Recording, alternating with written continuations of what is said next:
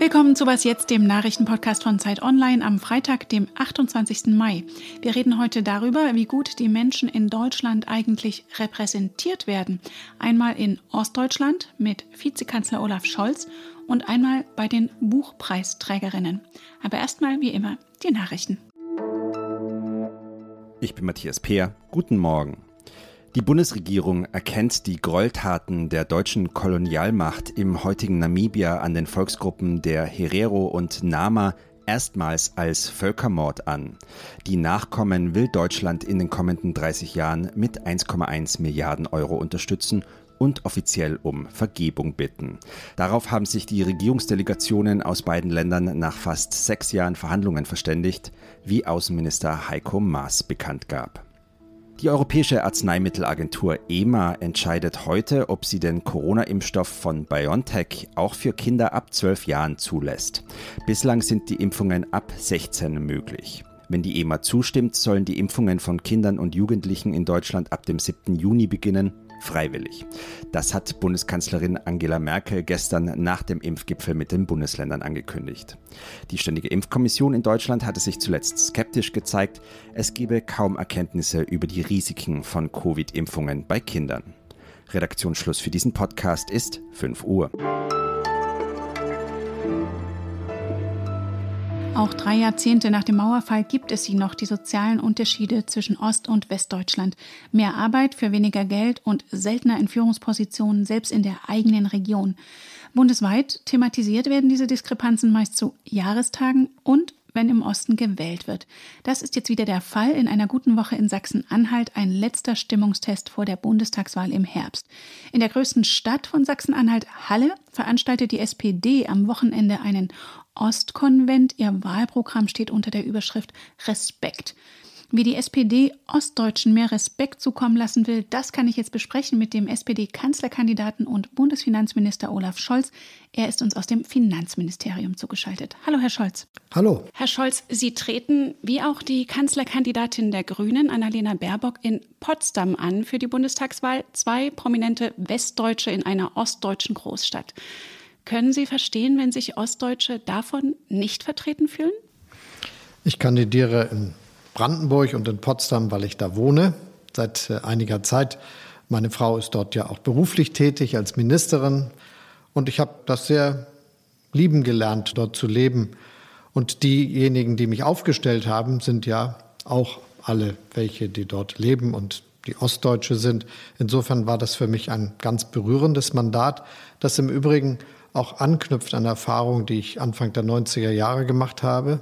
Denn ich bin ja von Beruf nicht Politiker, sondern Arbeitnehmeranwalt und habe Anfang der 90er Jahre viele Betriebsräte, viele Gewerkschaften vertreten, als es um die großen Umbruchprozesse im Osten Deutschlands ging, Sozialpläne für sie verhandelt, gekämpft, dass der Umbruch nicht so dramatisch zugeht, wie er dann ja oft doch zugegangen ist. Und für mich war das etwas ganz Wichtiges, das ich bis heute nicht vergessen habe, weil man eben so große Umbrüche auf einmal sonst nicht erleben kann. Ich weiß, was für eine großartige Leistung die Bürgerinnen und Bürger im Osten Deutschlands zustande gebracht haben und auch wie sehr viele sich nicht anerkannt gefühlt haben für das, was sie ihr Leben lang so zustande gebracht haben. Das kann ich deshalb bis heute gut nachvollziehen und für mich ist es deshalb eine besondere Ehre, dass ich jetzt da kandidieren kann. Sie schreiben in Ihrem Wahlprogramm, dass die SPD die Sichtbarkeit von Ostdeutschen in allen Bereichen erhöhen will. Wie wollen Sie das gewährleisten? Man muss vor allem darum kämpfen und man muss darüber reden, dass es ein Thema ist.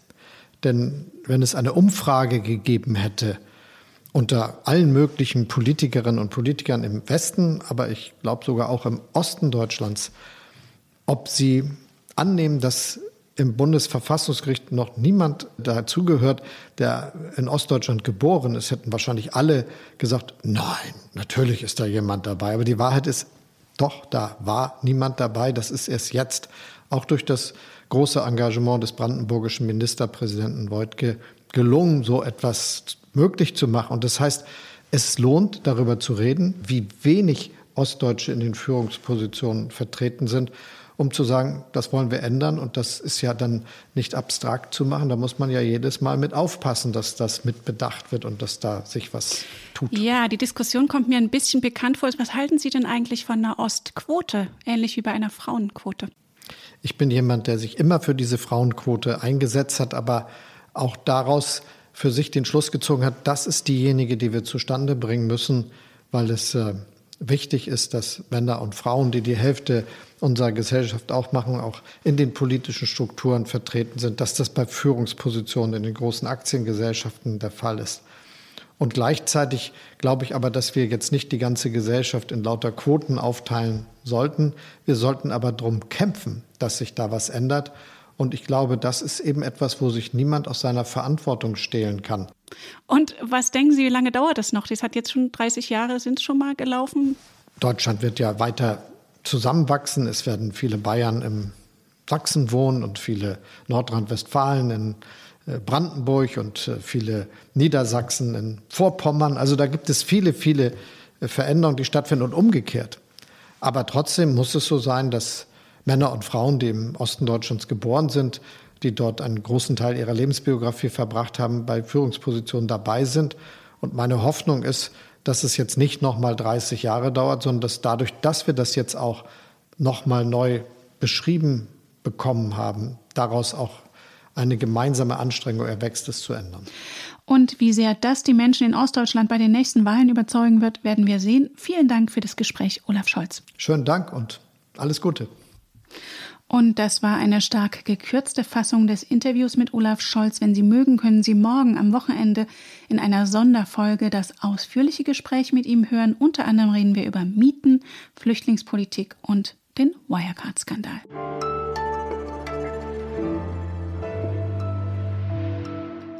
Und sonst so? Für viele Menschen ist eine Corona-Impfung an sich schon ein großer Glücksfall, der manchmal mit hartnäckigem Hinterhertelefoniere bei Hausarztpraxen erkämpft wurde. Abigail Bugansky aus dem US-Bundesstaat Ohio wird sich bestimmt auch über ihren Impftermin gefreut haben noch mehr aber über die eine Million Dollar, die ihr die Impfung ebenfalls eingebracht hat.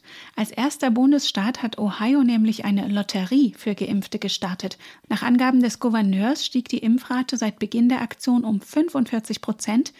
Außer Geld werden auch College-Stipendien verlost. Die Impfung verheißt also für einige Amerikanerinnen und Amerikaner in vielerlei Hinsicht gute Aussichten für die Zukunft.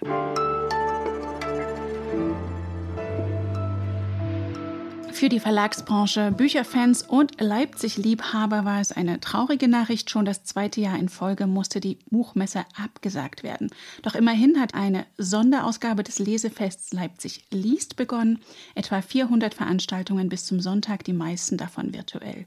Und heute wird auch der Preis der Leipziger Buchmesse verliehen, beobachtet von meinem Literaturkollegen David Hugendieck. Hallo. Hallo. David, der Preis zählt zu den renommiertesten Literaturpreisen im deutschsprachigen Raum und nach Bekanntgabe der Nominierten gab es Kritik.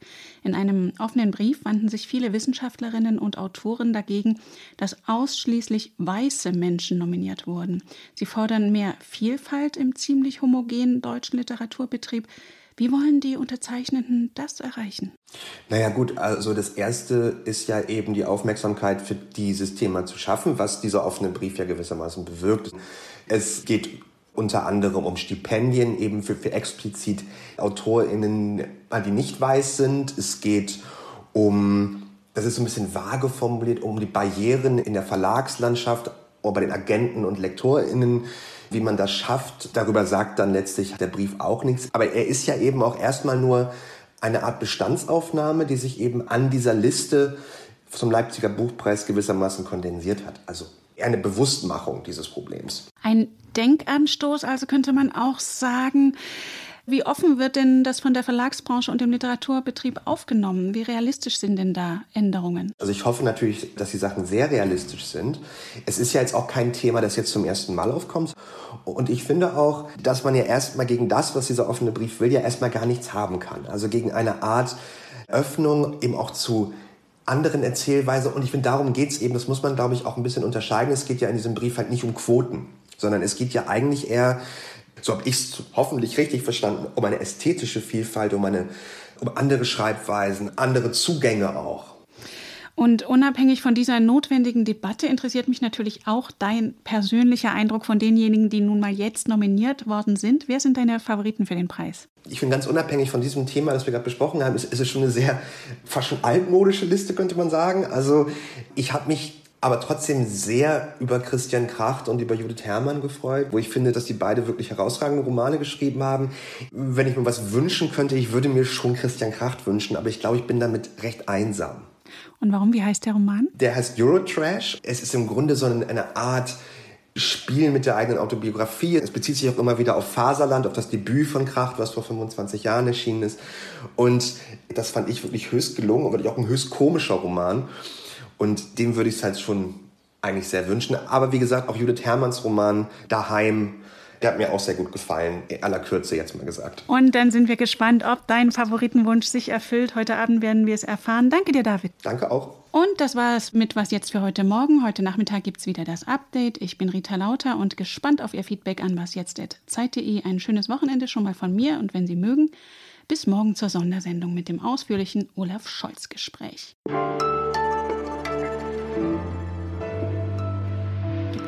Eigentlich für diesen Buchpreis auch so einen eigenen Hashtag wie bei den Oscars, zum Beispiel Buchpreis so weiß? Ich habe sowas im, im Voraus wahrgenommen. Ich bin mir aber nicht mehr ganz sicher, ob ich mich nicht täusche.